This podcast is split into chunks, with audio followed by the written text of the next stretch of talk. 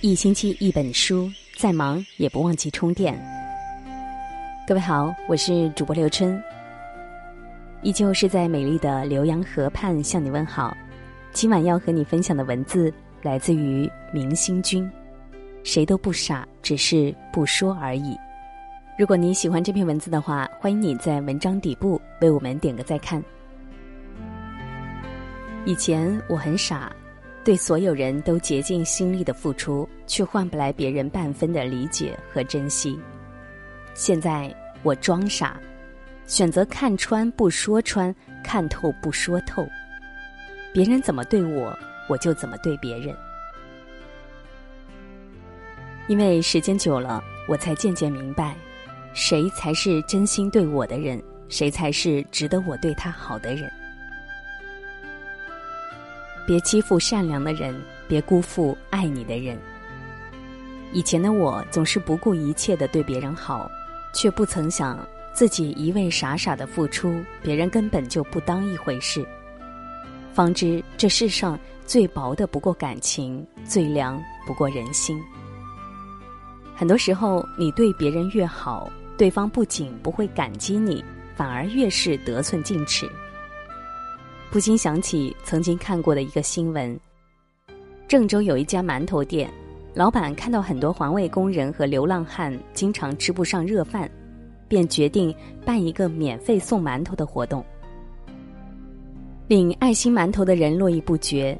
刚开始，馒头店为每个人都准备了五个馒头，但是坚持了十多天后，工作量太大，身体难以负荷，只好改成了三个。然而，那些人已经觉得自己领五个馒头已经是理所当然的了，现在只给三个，认为自己亏了，居然要求店主直接给他们钱。无理的要求越来越多，得不到满足，那些人便开始疯狂辱骂老板。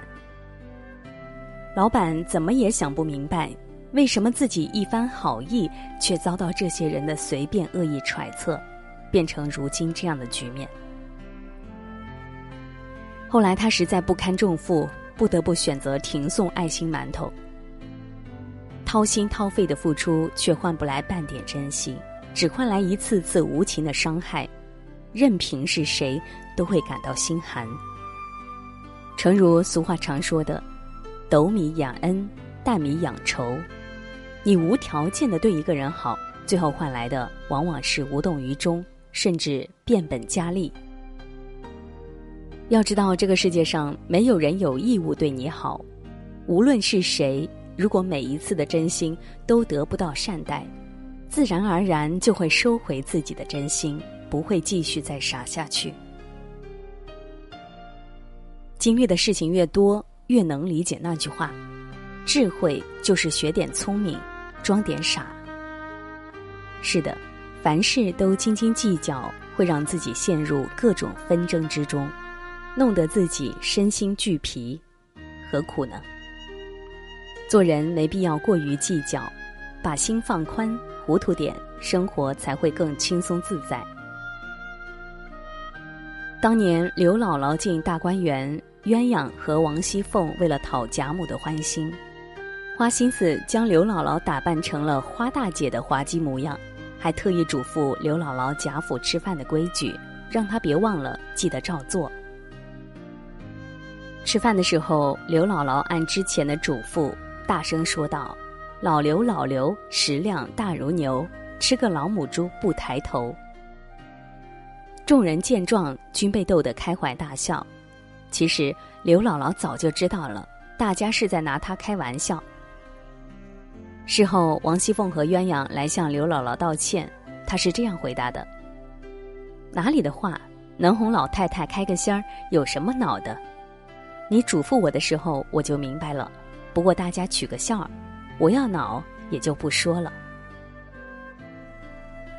刘姥姥表面看似傻里傻气的，心里实际上明白的很。选择看破不说破，既能让大家都高兴，又能因此获得大家的好感，有什么不好呢？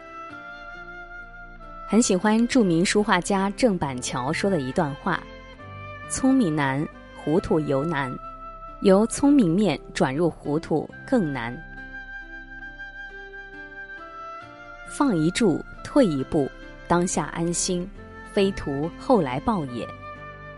很多事情不是不知道，只是明白，如果当场撕破脸，会让大家都会陷入尴尬的境地。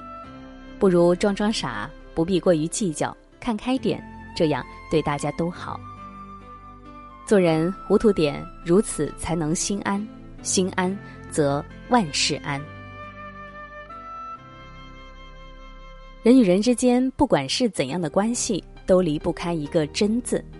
你真心对我，我真心对你，就像古人说的那样：“以诚感人者，人亦诚而应。”唯有用真诚的心感动别人，别人自然也会用真诚的心来回应。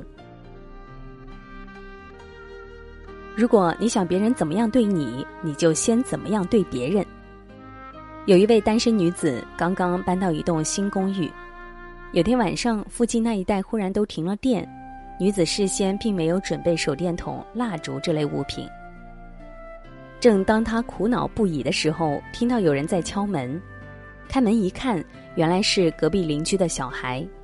只见他紧张地递给女子一根蜡烛，说道：“阿姨，我想您一定没有准备，这是给您的。”女子心中忽然有种莫名的感动。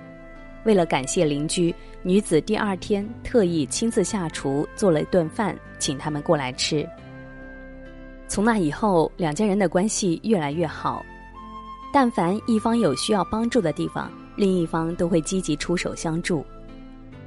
其实每个人心里都有一个计分器，你的一言一行、一举一动，都会在对方心里生成相应的分数。若是对人真心一点，就会添一分；若是对人敷衍一点，就会减一分。谁都不傻，谁对自己真心实意，谁对自己虚情假意，都是可以感受到的。很多时候不明说出来，不代表什么都不知道。对我们好的人，我们要把别人的好记在心里，加倍回报对方的好。都说人生就像是一列开往坟墓的列车，路上会途经很多站，但是很难有人能陪你从头坐到尾，期间有人上车，也有人下车。没有谁会一直陪着你，也没有谁会真的离不开谁。有一句话说的很对，感激真心对待你的人，因为他们本可以不这么做。是的，这个世界上没有什么是理所当然的。你对我真心，我便对你用心；你对我虚情假意，我便与你逢场作戏。往后余生，愿你不辜负每一份真心，如此才能遇见更多真情，收获更多温暖。好了，感谢你收听到了最后，今天的文字就和你分享到这里。如果你喜欢的话，欢迎你在文末为我们点个再看。明天的同一时间，我们再会。各位晚安，好梦。